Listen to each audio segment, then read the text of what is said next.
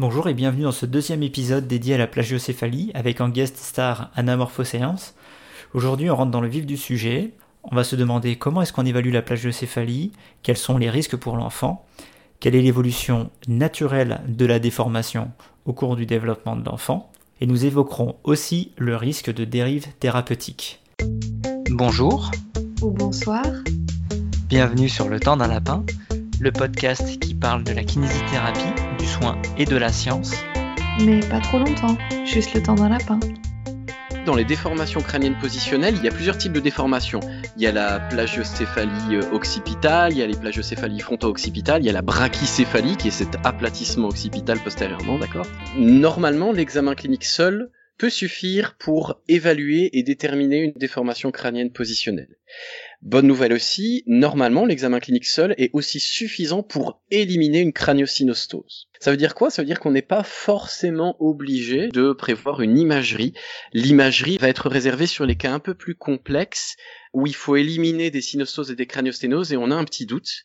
Et puis il y a un deuxième cas, je pense qu'on peut le citer dès maintenant, c'est que ici nous allons parler des déformations crâniennes positionnelles isolées. Et ça c'est très très très important que nos auditeurs comprennent ça. Des déformations crâniennes positionnelles peuvent aussi être des éléments qui vont se surajouter à une autre pathologie des syndromes malformatifs plus complexes, des retards neuromoteurs plus complexes. Et dans ce cas-là, la déformation crânienne positionnelle, eh bien, quelque part, sont plus un signe accompagnant un marqueur d'une autre pathologie ou d'un autre retard développemental que d'une cause. Et c'est peut-être là aussi qu'il y a une confusion c'est peut-être aussi parfois la raison pour laquelle, eh bien, on dit ah dans les plagiocéphalies, on a un risque de retard en fait neuro neurodéveloppemental, parce que lorsque les études, si vous voulez, étudient l'incidence des plagiocéphalies, il faut se poser la question est-ce que la plagiocéphalie est isolée ou est-ce qu'elle est accompagnée d'une autre pathologie? Et dans les études que tu as pu lire, ces critères sont pas sont pas forcément isolés. Ils isolent pas la, la plagiocéphalie euh, simple. Dans les études de bon design, oui tout à fait, ce critère est heureusement contrôlé. Euh, cependant, euh, on lit encore ça et là dans des ouvrages portant sur des thérapies fake med, on est donc bien loin des méta-analyses et du peer-reviewed, ben des éléments catastrophistes en faveur de ces arguments. la tête du bébé est asymétrique, il risque d'avoir un retard mental, etc. etc.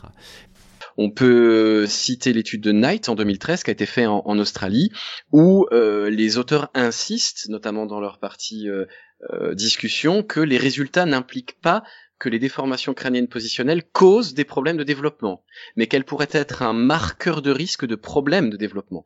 Et c'est un argument en plus pour se dire qu'il faut pouvoir faire dépister des problèmes bah, de développement neuromoteur chez des nourrissons avec plagiocéphalie. Et pour aller aussi plus loin, puisqu'on évoque ces complications possibles et ces associations, il y a une, une recommandation qui est sortie ici euh, en février 2020 de, de, la Haute Autorité de Santé et qui est très claire. Les données actuelles de la littérature ne permettent pas de conclure un lien de causalité entre déformation crânienne positionnelle et retard neurodéveloppemental. Troubles spécifiques ophtalmo, oculomoteur et vestibulaire. Donc ça c'est important parce que il y a beaucoup d'études euh, qui présentent des biais parce que la présence de la déformation eh bien n'est pas nécessairement la cause de la problématique, mais plutôt un signe accompagnant. Jusque-là, on parle d'associations de, de, pathologies un peu plus importantes, mais il n'est pas rare d'avoir des associations de déformations isolées du crâne et de torticolis congénito-musculaires.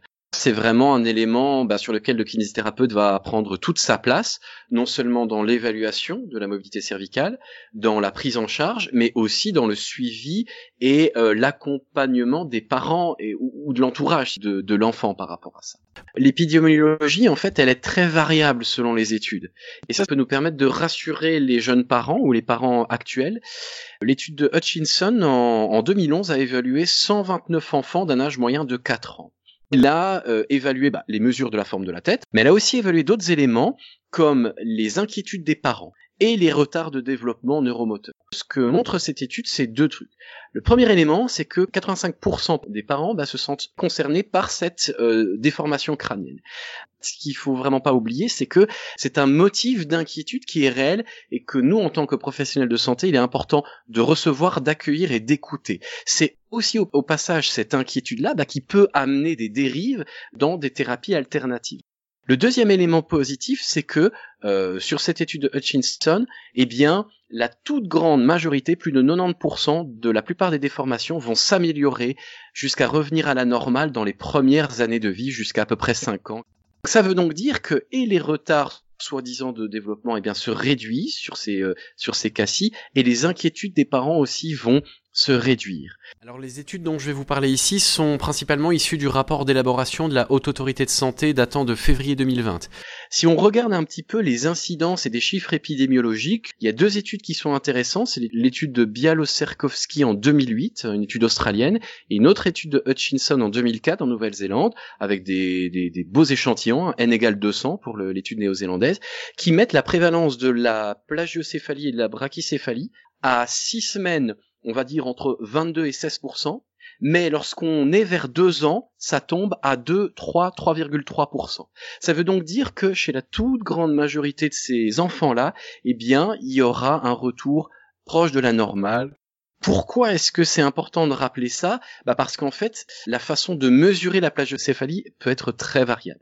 Alors classiquement, comment est-ce qu'on mesure euh, les plagiocéphalies? Eh ben, On peut mesurer des index céphaliques, si vous voulez. Euh, donc on n'a pas besoin d'imagerie euh, médicale pour ça, il suffit de prendre des rations entre la largeur de la tête et la longueur de la tête, qu'on va exprimer en, en, pourcentage. On peut mesurer des diagonales et comparer les diagonales. Et donc voilà, il y a des classifications différentes qui existent et donc on comprend bien que selon la façon de mesurer la plagiocéphalie, eh bien il est possible qu'il y ait des chiffres, des incidences et des épidémiologies qui soient parfois assez divergents. Mais gardons ça en tête, la majeure partie de ces déformations crâniales positionnelles, eh bien naturellement euh, vont rentrer dans l'ordre dans les premières années de vie si dans la plupart des cas, finalement, la, déformation crânienne positionnelle, elle se résout d'elle-même, ça veut dire qu'on n'a pas forcément besoin de chercher une solution immédiate à court terme, mais que l'accompagnement peut suffire, du coup. Je pense que ça, c'est très important ce que tu dis Marie, pour pouvoir effectivement être, à l'écoute de ces souffrances-là, parce que c'est une souffrance aussi. Le deuxième des éléments, c'est pour pouvoir aussi donner des, des conseils qui font partie des recommandations actuelles et pour éviter que justement les parents se tournent vers des thérapies alternatives où parfois euh, certains pseudothérapeutes vont proposer des techniques où on va remodeler le crâne euh, à la main par exemple, où on va libérer des sutures du crâne, d'accord? Si nous, nous ne, nous ne sommes pas présents à ce moment-là, alors il y a le risque qu'il y ait euh, une, un détournement vers des, des, des, thérapies alternatives coûteuses et qui peuvent parfois, on l'a dit, amener vers des euh, retards de diagnostic lorsqu'il y a une, une pathologie associée qu'on n'aurait pas forcément déterminée un peu plus tôt. Est-ce que ce risque il n'est pas présent dès, dès la maternité, puisque on a régulièrement des parents récents euh, qui nous explique que dès la maternité, on leur a recommandé euh, par tel ou tel professionnel de santé de faire voir leur enfant rapidement à un ostéopathe pour euh, remettre en place les os du crâne suite à l'accouchement. Je, crois que c'est devenu quelque chose de presque systématique, hein, cette recommandation. Et si elle n'est pas faite par les professionnels de santé dans l'établissement où l'enfant est né, il y a un risque très important que cette recommandation elle soit faite par des proches, par des amis, et, j'entends aussi l'imprégnation antérieure parce qu'aujourd'hui, euh, rares sont les femmes qui accouchent sans avoir eu auparavant dans leur vie déjà des consultations de thérapie alternative ou des contacts avec des personnes qui vont leur dire et les prévenir qu'il faudra revenir une fois que bébé sera là. J'ai deux éléments en fait à rajouter à ce dont vous parlez ici. Le premier élément, c'est que en fait, les techniques et les approches fallacieuses, il faut vraiment qu'on soit extrêmement attentif à ça parce que c'est vraiment pas l'apanage d'un métier. C'est-à-dire que ça nous concerne tous. Les thérapies crânio-sacrées, elles sont employées chez certains chiropracteurs, certains ostéopathes, elles sont employées par certains kinés. Et il y a aussi des professionnels qui disent non. Donc déjà, le premier truc, c'est qu'en fait, il n'y a pas besoin de regarder bien loin pour avoir ces risques-là dont tu parlais Vincent, et vous avez euh, tout à fait raison. Le deuxième point que j'aimerais euh, vous, euh, vous indiquer, qui va peut-être vous étonner, il y a une étude de Amiel Tison et de Soyez Papirnik. Ces deux auteurs très connus dans le monde de l'ostéopathie qui ont fourni un, un article qui, bah, en tout cas, vantait l'importance le, de l'ostéopathie pédiatrique. Mais là-dedans, il y a une phrase que j'ai retenue et que je voudrais vous partager dans cet article, donc est partie prenante des ostéopathes. Eh bien, Miel Tison dit l'intérêt de l'ostéopathie pour tous dès la naissance dans un but préventif n'est pas démontré et ne paraît pas nécessaire pour la majorité des nouveau-nés en réalité, euh, on a, comme tu le disais Marie tout à l'heure, un peu l'impression d'entendre l'inverse un peu partout. Dans certains types de médias, jusqu'à effectivement le, une émission euh, reportage d'Arte il y a pas longtemps. Euh, chez nous ici en Belgique, on a eu tout un, un, article de la de la radio et télévision belge francophone, donc la télévision publique, avec une vidéo d'un d'un d'un ostéopathe qui manipulait en, technique HBVA euh, un, nourrisson. Regardez comme aussi au sein de, certaines, de certains métiers, les consensus sont pas clairs. Ce qui est certain, c'est qu'on n'a aucune donnée aujourd'hui pour euh, nous euh, permettre de supporter la pratique de techniques de type thérapie crânio-sacrée et les, prises en charge précoces chez le nourrisson. Ça, c'est très clair. Ce que tu me dis me rappelle beaucoup un, un article qui a été rédigé par Steve Hartman en 2009 euh, dans une revue qui s'appelle Chiropractic and Osteopathy et qui s'appelle Pourquoi est-ce que les traitements euh, inefficaces euh, semblent fonctionner? Donc l'auteur est, ostéopathe et amène une voix dissonante par rapport au discours ambiant et global et qui nous paraît de notre spectre pardon majoritaire par rapport à ces professions. Et on voit régulièrement des interventions sur les réseaux sociaux de je vais les appeler cadres de professions qu'on qualifie de pseudo-médecine euh, qui essayent de dénoncer certaines pratiques non fondées, certaines pratiques qu'on qualifierait de, de nocebo, mmh. mais il y a un bruit de fond ambiant qui est tellement vaste et qui euh, diffuse, propage ces techniques complètement illusoires qu'au mmh. final, ce qui, ce qui demeure, c'est euh, que ce, ce sont essentiellement des pseudothérapies. Moi, ça me rappelle un peu cette question aussi, et je pense qu'on sous-estime cette partie-là. Euh, j'en avais discuté avec, euh, c'était une rhumatologue qui disait, mais le patient, en fait, il a super mal. Il a fait plusieurs euh, consultations depuis, il a essayé plein de trucs. Il vient me voir pour une infiltration. Parfois, j'ai pas mieux à lui proposer, même si je sais que scientifiquement c'est pas intéressant, que la balance bénéfice-risque est pas dans le bon sens. Le problème, c'est que lui, il vient me voir que pour ça que le médecin a dit qu'il fallait qu'il ait l'infiltration, le kiné a dit qu'il fallait une infiltration, la belle-mère, le cousin, l'oncle, la tante ont tous dit que les infiltrations c'est ça qui marchait.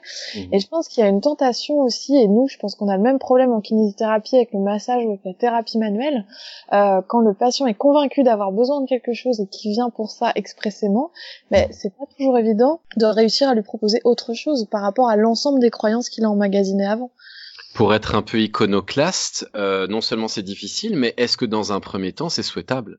En fait, à quel moment, si tu veux l'amener vers autre chose, peut-être qu'il faut euh, avoir des concessions par rapport à certains types de croyances. En fait, j'ai pas de réponse à ça, hein, mais euh. c'est ce qu'on appelle la, réponse aux attentes du patient pour engager, s'engager dans l'alliance thérapeutique. Parfois, ça demande de faire des concessions, d'aller faire un pas vers le patient même des fois pour simplement lui montrer que ce à quoi il s'attendait euh, n'a pas les effets qu'il escomptait et donc euh, partir de là pour essayer euh, autre chose, une thérapeutique vers laquelle on aura, on sera plus favorable on a tendance à faire des amalgames, comme tu disais, euh, de profession à profession, et c'est bien que tu mhm. fasses remarquer, parce que finalement, euh, au sein de ces professions qu'on amalgame, euh, moi je pense qu'il y a une partie des kinés qui font beaucoup de massages aujourd'hui, qui le font pas parce qu'ils sont persuadés que c'est bon, mais parce que c'est un compromis qu'ils ont choisi. Et je pense que mhm. ça raye au niveau de l'ostéopathie. Alors pour moi, la problématique de l'enfant est quand même différente, mais on en parlera un peu plus tard dans le sens où la notion de consentement éclairé n'est pas prise en compte. Parfois elle peut être prise en compte, mais elle ne l'est pas. Et euh, à ce sujet, euh, il y a euh, un auteur qu'il faut absolument lire, c'est Edzard Ernst, qui est peut-être le plus grand spécialiste des thérapies et des médecines dites alternatives et il publie très régulièrement des billets dans son blog. Il a aussi beaucoup publié sur le sujet. Et il y a deux articles que je vous recommande, dont on mettra certainement le lien à disposition. le premier billet, c'est un billet de 2013 qui s'intitule Alternative Medicine for Kids, When is it Child Abuse? Et c'est vrai que c'est une question qui est extrêmement, extrêmement pertinente, dérangeante, et vous verrez qu'il met dans son billet en fait une référence à une méta-analyse euh, qu'il faut que j'aille encore euh, explorer davantage. Et le deuxième billet date de 2019, c'est Spinal Manipulation in Children Amounts to Abuse. Et là aussi, euh, ben, on parle, on y parle plus spécifiquement et eh bien, des manipulations chez le tout jeune enfant. Donc je pense que c'est, une, c'est un élément à rajouter dans notre réflexion, c'est cette notion de, de consentement éclairé chez l'enfant et le fait qu'on doive passer évidemment par euh, eh bien, les, euh, les parents ou les personnes qui s'en occupent, ou en tout cas toutes les, toutes les personnes qui sont référentes pour l'enfant. C'est déjà fini pour cet épisode, mais ne vous inquiétez pas, on revient très vite pour vous parler de facteurs de risque, prévention et rééducation dans la plagiocéphalie. Alors on vous dit à très bientôt.